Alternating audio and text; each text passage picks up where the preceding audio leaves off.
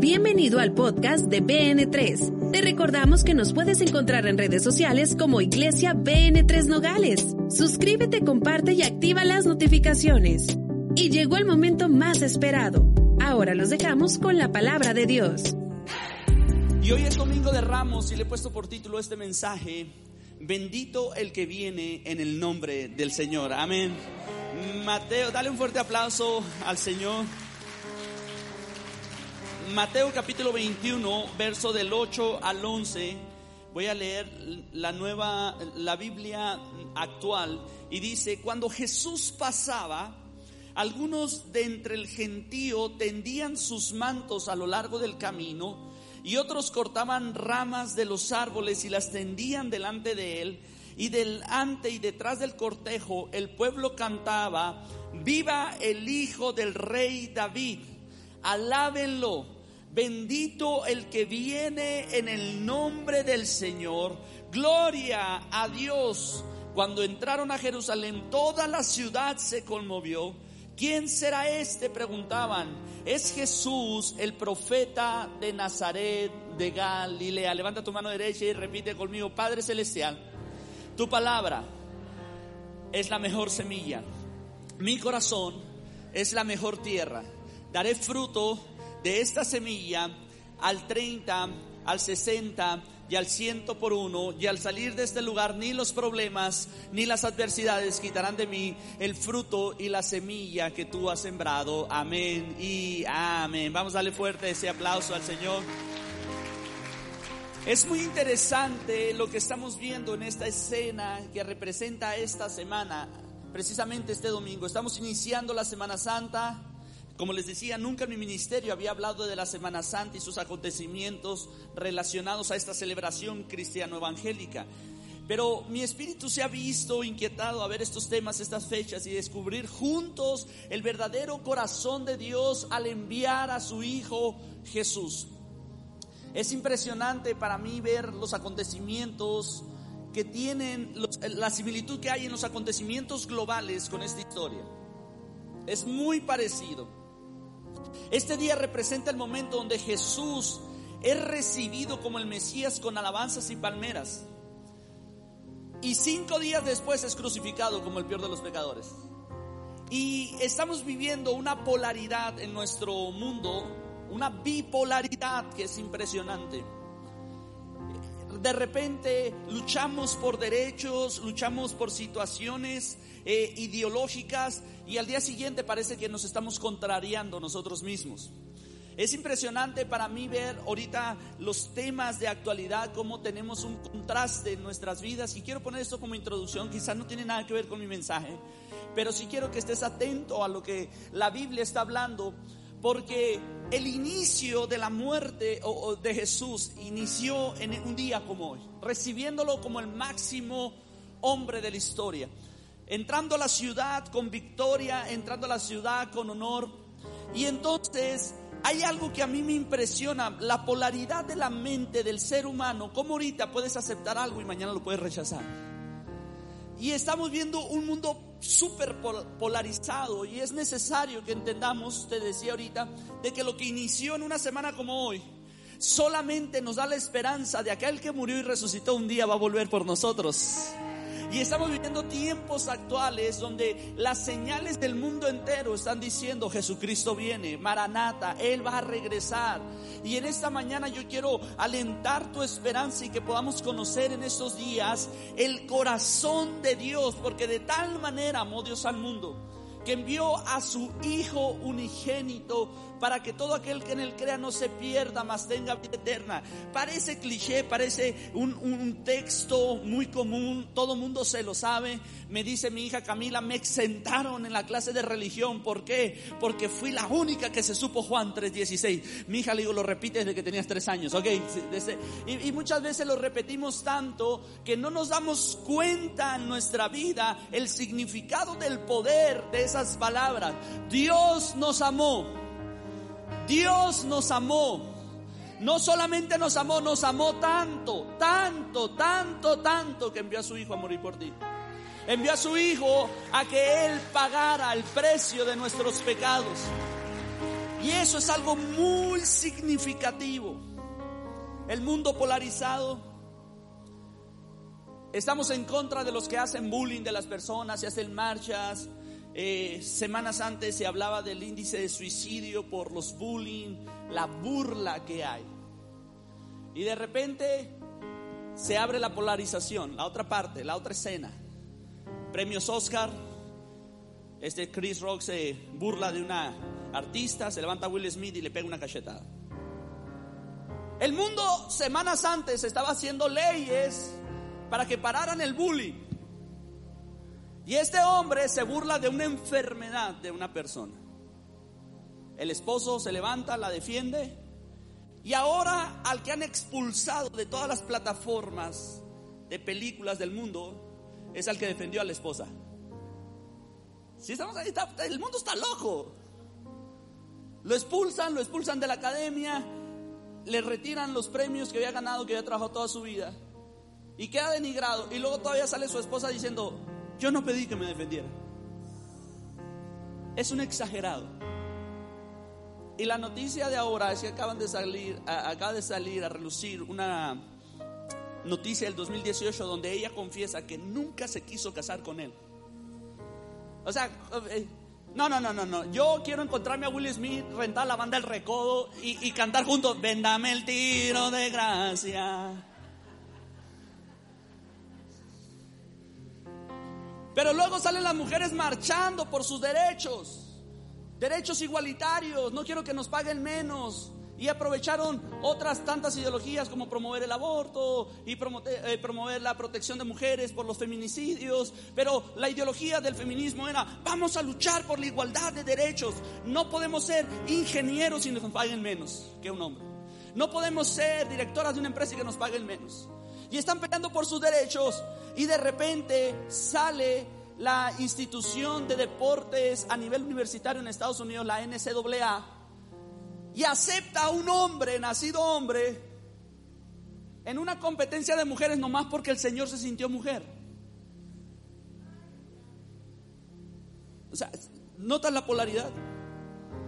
Y juega la competencia. Y cuando él era el número 456 en el ranking de los hombres, acá termina siendo el número uno y le ganó a todas las mujeres. Y dices tú, ¿qué está pasando? Pero acaban de pasar las Olimpiadas y descubres que en las Olimpiadas no dejaron jugar competencias a una nigeriana porque nació mujer, nació con toda su sexualidad de mujer. Su único defecto, según las instituciones olímpicas, es que produce más testosterona de lo normal y no la dejaron competir en el ámbito femenino. Y le dijeron: Si quieres competir, vete al lado de los hombres. Y tú ves esto y dices: ¿A dónde vamos a parar? Y, el mundo loco en todos sus sentidos. Rusia dice, señores, me quieren comprar petróleo, me pagan en rublos. Y Estados Unidos se compró un nuevo mejor amigo llamado Venezuela. Sí, al Venezuela que quería invadir hace tres años al Venezuela que lo tiene bloqueado y lo está matando de hambre. Porque de repente hay gente que ayer platicaba con uno de los discípulos de y me dice, es que a mí me da miedo las ideologías del presidente, dice, que a veces nos va a tener como Venezuela o no va a tener como Cuba. Déjame decirte algo, Leo, Venezuela y Cuba están muy bien si no fuera por los bloqueos económicos de Estados Unidos. Tiene los mejores doctores, curiosamente son los únicos que han descubierto la sanidad del cáncer. Le digo, pero el mundo está tan ideología y parece que estamos corriendo a donde dice la Biblia, a lo bueno le llaman malo y a lo malo le llaman bueno. ¿Te fijas cómo está el mundo de loco? Así estaba en los tiempos de Jesús. Ahorita lo reciben y dicen, bendito el que viene en el nombre del Señor. La siguiente semana, crucifíquenlo. Y de repente tenemos que darnos cuenta cuál es la posición y cuál es la idea del corazón de Dios de amarnos porque al amarnos Dios trajo cosas impresionantes para nuestra vida y en esta mañana, si hay algo que voy a atacar en este mensaje, es al espíritu de la religión otra vez. Que tú puedas entender que el amor de Dios es más grande de lo que nosotros nos podemos imaginar y que pensemos como pensemos, Él sigue siendo Dios. Jesús llega a Jerusalén y lo primero que hace es que Jesús limpia la casa. Él va llegando en un ámbito de celebración. Todo mundo lo está celebrando.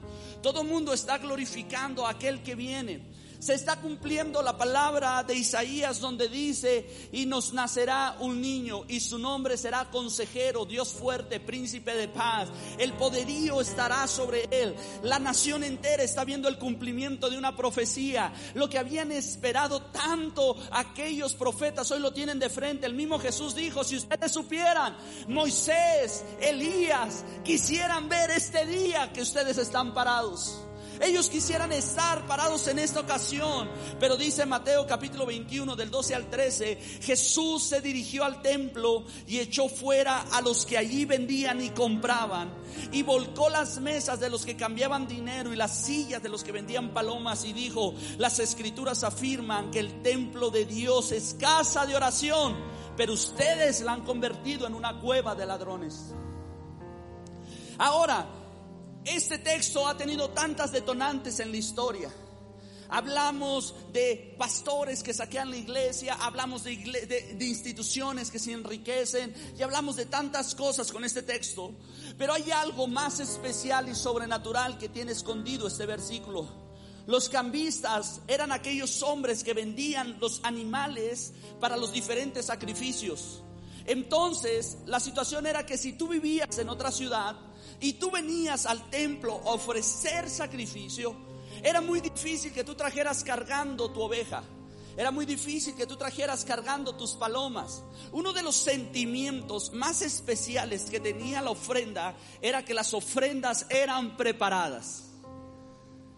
Al pollino que paseó a Jesús, nadie lo debió haber puesto una carga en su vida encima nunca.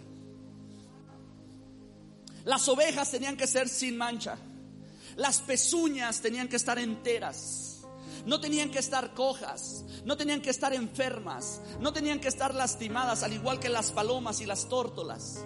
El detalle es que cuando tú traías tu oveja desde largas distancias cargando, cargándola para traerla al templo, era muy probable que tuviera un accidente, que se te dañara una pezuña, de que se te enfermara o de que sucediera algo, que cuando llegaras al templo tu sacrificio llegara imperfecto. Entonces, lo que sucedió es que levantaron una institución dentro a, las puertas del templo y eran unos hombres que ellos se encargaban de cuidar ovejas, se encargaban de mantener palomas sanas, mantenerlos bien, para que cuando tú llegaras, tú en lugar de hacer, traer esa oveja, pudieras comprarla. Entonces había una tradición. La tradición era, yo cuido una oveja, yo preparo esta oveja, yo la mantengo sana, pero antes de irme al templo la vendo. Y por el mismo precio que la vendí, voy a ir a comprar una a las puertas del templo. Pero el detalle es que empezaron a llenarse de avaricia y empezaron a aumentar los precios. Entonces, cuando tú llegabas al templo, con el mismo precio de valor de una oveja, te dabas cuenta que en el templo ya no te alcanzaba para una oveja, te alcanzaba para una paloma. Y entonces Jesús se empieza a molestar con esto. ¿Por qué? Porque el detalle era que le subían el precio a ser libre de pecado. ¿Sí me estoy explicando? Ellos aumentaban el precio para que tú no pudieras ser libre de pecado. Entonces, ser libre de pecado estaba fuera de tus posibilidades. Entonces empezaron a ponerle una carga al templo, a la gente, y es donde Jesús le hablaba a los, fariseos y les decía, ustedes que imponen cargas a la gente que ni ustedes son capaces de llevar. ¿Sabes por qué? Porque ese es un sistema religioso que cuando tú llegas con tu pecado te dicen, uy, no te alcanza para el perdón de pecados. Uy, lo que tú hiciste no tiene perdón. Uy, lo que tú hiciste, no, no, no, nunca lo vas a lograr. Si tú vienes a la iglesia y terminas la academia y te pones una corbata y andas caminando con una Biblia bajo el brazo, entonces después de un año de disciplina, vamos a ver si has alcanzado el perdón de tus pecados. Hay alguien aquí. Hay alguien aquí. Lo que pasa es que ese es el significado y Jesús se enoja. El problema es que la religión en estos días ha puesto tan lejos el perdón de los pecados, con tantas reglas a seguir para ser aprobados. Y al final los hombres terminan desilusionados porque se dieron cuenta que trataron de agradar más a los hombres que agradar a Dios. Y de repente terminan rotos y se dan cuenta que lo único que les alcanzó para comprar fue una bonita religión. Se compraron una bonita cadena con la cual se amarraron. Se dejaron la cadena del pecado, pero agarraron la cadena de la religión. Y de repente el día que no sirves a sus intereses te echan fuera de esa iglesia y te tiran a la calle y te das cuenta que todo ese tiempo estuviste engañado porque cambiaste a Dios por los hombres. No, vamos, toca a tu vecino, dile, el pastor no está enojado, solamente está hablando. Y Jesús entra y les dice, ¡Hey! ¿Qué han hecho de mi casa? Porque quiero decirte algo, a la casa de Dios ya era tan imposible entrar. Los hombres que querían entrar tenían que pasar un proceso donde los desnudaban. Y los probaban a ver si eran perfectos. Ojo, lo dice la Biblia, no lo digo yo. Vergonzoso. Te medían los testículos para ver si estaban en proporción igual. Imagínate, hermano, que yo estuviera para allá en la entrada y te dije, ¿quieres entrar a la iglesia? Sí, a ver, pásale al cuartito. It's weird, ¿no? Está raro, ¿no? Imagínate que yo pensé, a ver, no, no, usted no pasa, hermano, usted necesita a Cristo. Te los medían para poder entrar al templo. Por eso Jesús no iba al templo nunca, iba a las sinagogas. En la sinagoga sí podían entrar los imperfectos. En las sinagogas sí podían entrar todos aquellos enfermos, los ciegos, los cojos, la mujer encorvada, el hombre de la mano seca, el hombre hidrópico, todos entraban ahí. Porque ellos decían, no tengo la oportunidad de entrar a la iglesia, pero me quedo aquí en esta plaza a escuchar de que alguien me está hablando de un Dios que es muy bueno, pero no he visto esa bondad en mi corazón. Le habían cerrado tanto las puertas a la gente que Jesús dijo, ¿qué han hecho de mi casa? Lo único que han hecho de mi casa es una mercadería. Lo único que han hecho de mi casa es una cueva de ladrones. Cuando mi casa será llamada casa de oración, puerta del cielo, casa de Dios. Yo no sé si hay alguien aquí que me está entendiendo.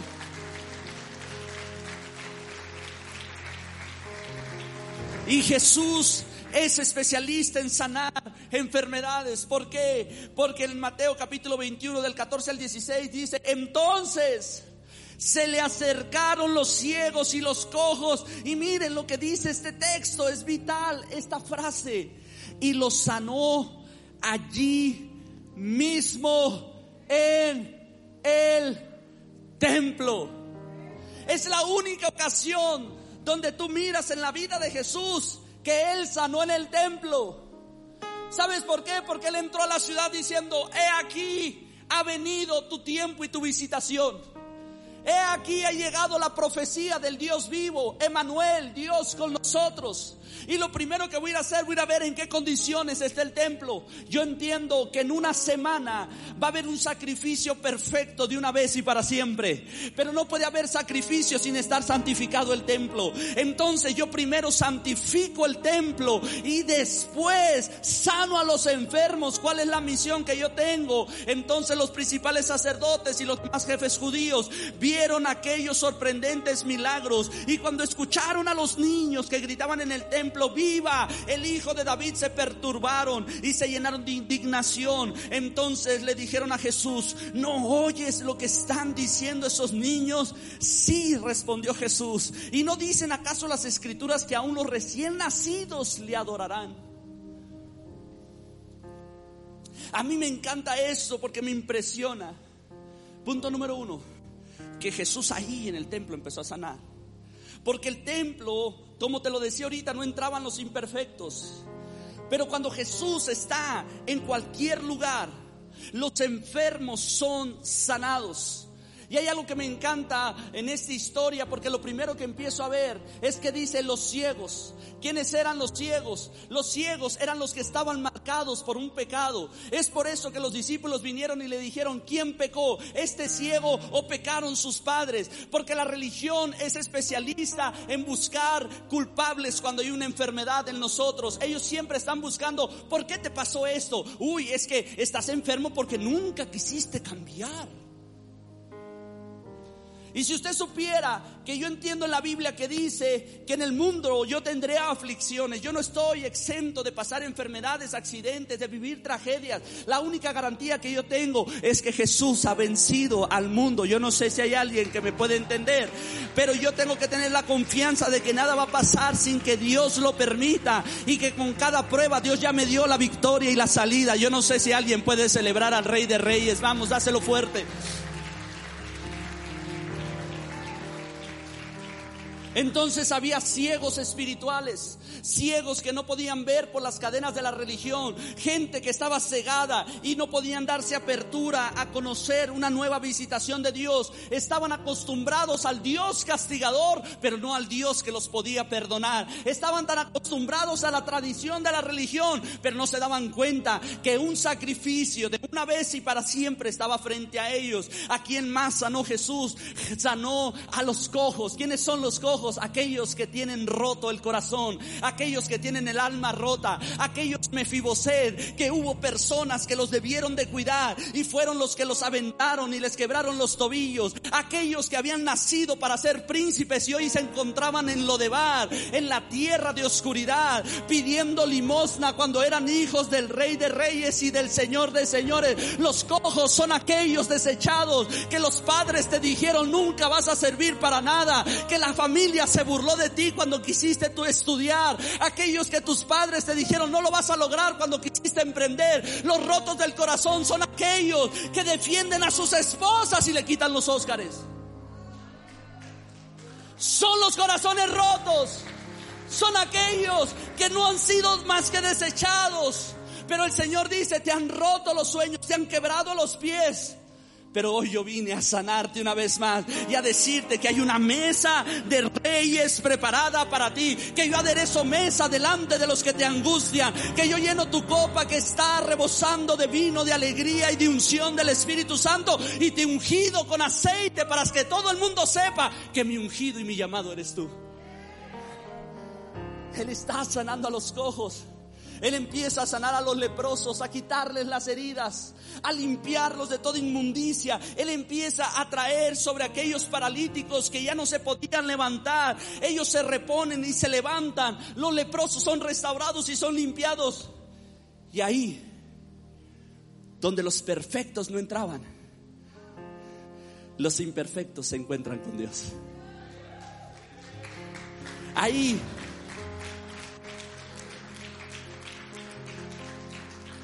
Hay una escena que ha golpeado mi vida toda esta semana. Se paraban a la puerta y decían, dame una moneda. Es ahí en esas puertas del templo donde Pedro y Juan le dicen a aquel hombre, no tengo oro ni tengo plata, pero lo que yo tengo, lo que he aprendido del Mesías, lo que de gracia recibí, de gracia te lo doy. Levántate y anda. Imagínate estar a las puertas del templo y saber que en aquel lugar, cruzando la puerta, la gloria de Dios desciende. Que cruzando la puerta, ahí se manifiesta Dios. Y de repente estás ahí parado y llega un hombre tumbando todo, sacando gente, gritándoles de cosas y tú estás parado ahí.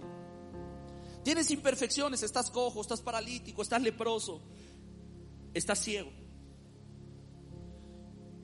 Y oyen, los ciegos oyen lo que está sucediendo. ¿Y qué está pasando? Llegó el profeta de Nazaret.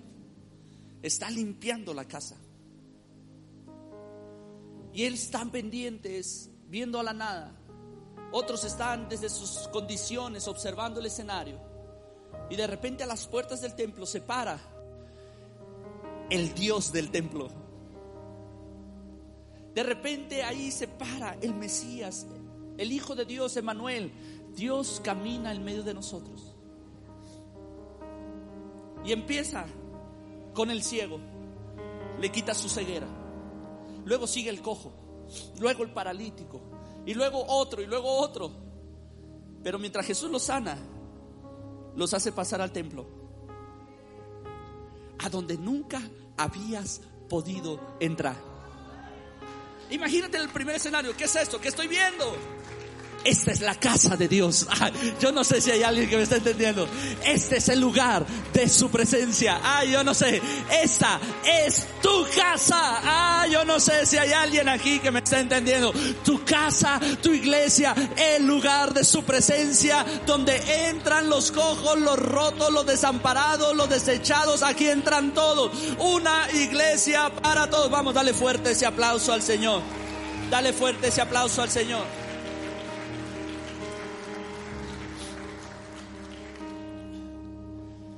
Los niños empezaron a adorar. Me encanta porque lo que vamos a hacer en el Coliseo Taurino es que muchos niños de Nogales van a empezar a adorar a Jesús.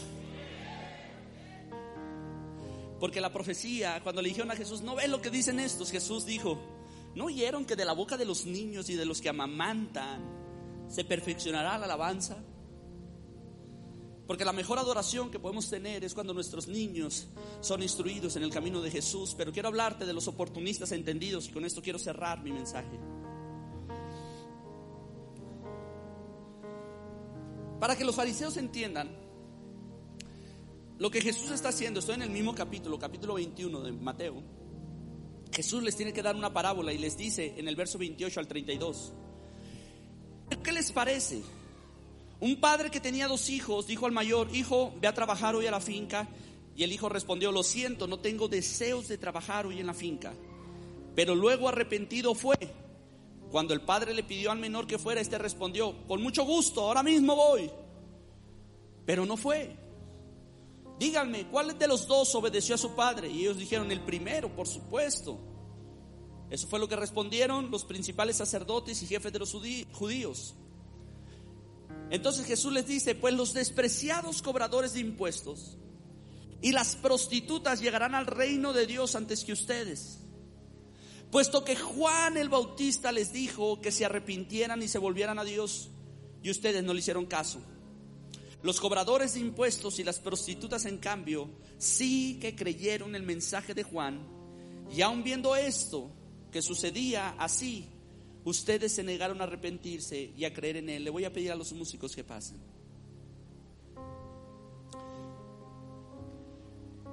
Los de las nueve y media siempre me sacan la sopa. Pero me encanta que cuando BN3 inició, hubo una frase que la amargura de un hombre de Dios en Nogales, al ver lo que estaba sucediendo, dijo algo.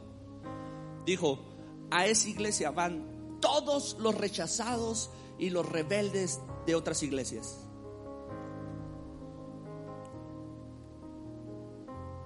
Y yo dije, sí.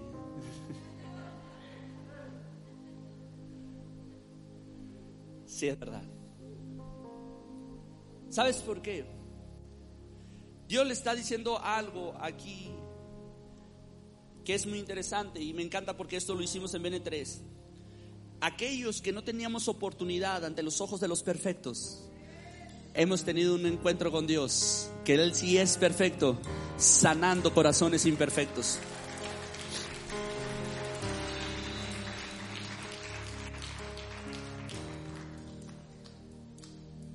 Pero ¿qué fue lo que nos trajo a este lugar? ¿Qué es lo que nos tiene parados hoy aquí o qué nos tiene adorando a Dios aquí? Que una voz que no pudimos resistir una voz que nos dijo, ven, te quiero sanar. Una voz que te dijo, acércate, mi casa te espera como un hijo amado. Y hay muchas historias de los que venimos a este lugar que dijimos, nunca más entraré a una iglesia. Hay historias que están aquí que dijeron, nunca más me acercaré a una religión. Pero qué hermoso es que escuchamos esa voz y en secreto dijimos, ok, atenderé, y sin darnos cuenta entramos a la vida eterna y conocimos a Dios y se convirtió en nuestro Padre y hoy nos sentimos amados, salvos, restaurados y cada uno está contando historias de diferentes milagros en sus vidas. Pero ¿qué es lo que sucede? Dice, tenía dos hijos, uno muy obediente frente al Padre dijo, sí voy, y no fue. Y ese es el problema cuando viene el espíritu de religión, que hay gente que ora, hay gente que ayuna, hay gente que cumple con toda la liturgia, pero en su corazón están desobedeciendo a Dios. La religión se enfoca en que en la apariencia estés bien, aunque el corazón esté podrido. Y hay hijos que dijeron, yo no quiero ir. Pero estamos como Jeremías que dice, ay, pero había un fuego dentro de mí luché contra él. Me resistí a él. No quería, pero no pude. Más fuerte fuiste que yo, más grande fuiste que yo, tu amor se extendió con cuerdas de amor y me atrajo y me cayeron en lugares deleitosos. Ay, en la casa de Jehová estoy ahora porque tus cuerdas de amor me alcanzaron. Es lo que está diciendo el Señor a los fariseos. ¡Ey, ey, ey! Entiendan las prostitutas, los cobradores de impuestos, los pecadores, lo vil y lo menospreciado van a alcanzar la vida eterna primero que ustedes, porque ellos sí están obedeciendo esa voz que dice, bendito el que viene en el nombre del Señor, toda rodilla se doblará y toda lengua confesará que solo uno, Jesucristo, es el Señor, el que vive para siempre, el que reina, el que murió por mis pecados, el que me dio vida nueva. Ustedes no lo alabaron, pero los pecadores salieron a las calles diciendo, Osana, Osana, Osana, bendito el que viene, bendito el que entra en mi casa, bendito el que entra en mi corazón, bendito el que trae vida nueva para mí.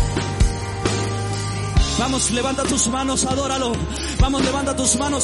Este es un momento donde los imperfectos empezamos a decir Osana, empezamos a adorar su nombre. Este es un momento donde nosotros alabamos su nombre.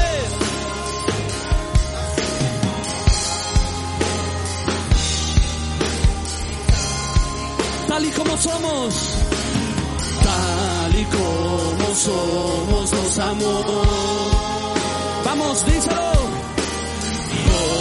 nos acercamos sin temor. Tal y como somos, Él nos amó. Tal y como somos, nos amó. Hoy nos acercamos sin temor. Hoy nos acercamos sin temor. Eres el agua. Eres el agua que. Vamos, toma de sus aguas. Se saciado. Jesús está en este día sanando corazones rotos. Jesús está sanando a los mefiboset que tienen los tobillos quebrados. Jesús está quitando la parálisis de tu vida. Jesús está quitando la parálisis de tu cuerpo. Jesús está poniendo sueños nuevos, visiones nuevas. Está restaurando tu corazón. Jesucristo está en este lugar tal y como somos.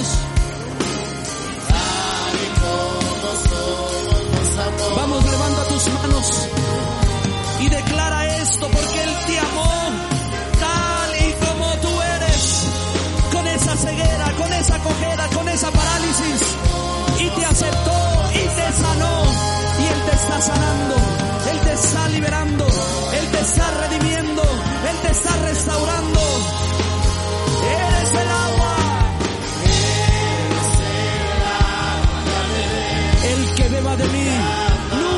Más tendrá sed, dijo Jesús.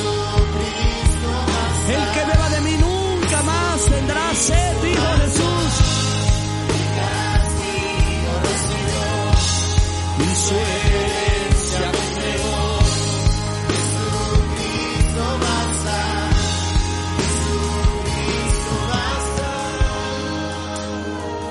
Levanta tus manos. Espíritu de Dios. Jesús, el Espíritu de la profecía. Espíritu Santo, desciende a este lugar. Yo te ruego que tú fortalezcas las rodillas de los que están paralizados. Yo te ruego que tú fortalezcas las manos de aquellos que están cansados, porque es lo que dice tu palabra. Que nos esforcemos, que no temamos, que aquí nuestro Dios viene con retribución, con pago. Dios mismo vendrá y nos salvará. Y cuando Él nos salve, los ojos de los ciegos se abrirán. Los oídos de los sordos empezarán a escuchar. El cojo saltará. Con su arpa Él danzará dando canciones de júbilo. Convertirás en ríos el sequedal y el lugar seco en un estanque de aguas vivas. Y entonces caminaremos en el camino de Dios, en el camino de santidad. Es por eso, Bene3, que yo te digo, fortalece tus manos cansadas y afirma tus rodillas debilitadas. Y digan los de corazón opacado que se esforzarán y no temerán porque Dios está contigo. Hoy yo te bendigo en el nombre del Padre, del Hijo y del Espíritu Santo, Bene 3. Hoy yo declaro que el Espíritu Santo desciende sobre tu hogar, sobre tu casa. Yo declaro que en este momento todo rechazo viene retribución. Que toda culpa viene retribución. Que todo pecado viene redención. Yo declaro en este momento que el Espíritu Santo te ama tal y como tú eres. Y en este momento declaro que en los próximos días tú caminarás con el Espíritu Santo de tu mano. La unción del Dios vivo estará sobre ti. Y en este momento declaro que el bien y la misericordia te seguirán. ¿Por qué? Porque eres amado. Para Dios eres perfecto. Para Dios eres único. Él te amó tanto que envió a Emanuel, su hijo, a morir por tus pecados. Tú no tienes más rechazo sobre tu vida. Tú no tienes más escarnio sobre tu vida. Tú no tienes más vergüenza sobre ti. Porque todo Él lo cargó para que tú seas sano, libre, redimido en el nombre poderoso de Jesús. Vamos, dale un fuerte aplauso al Señor. Dáselo fuerte. Decimos, Él es el agua.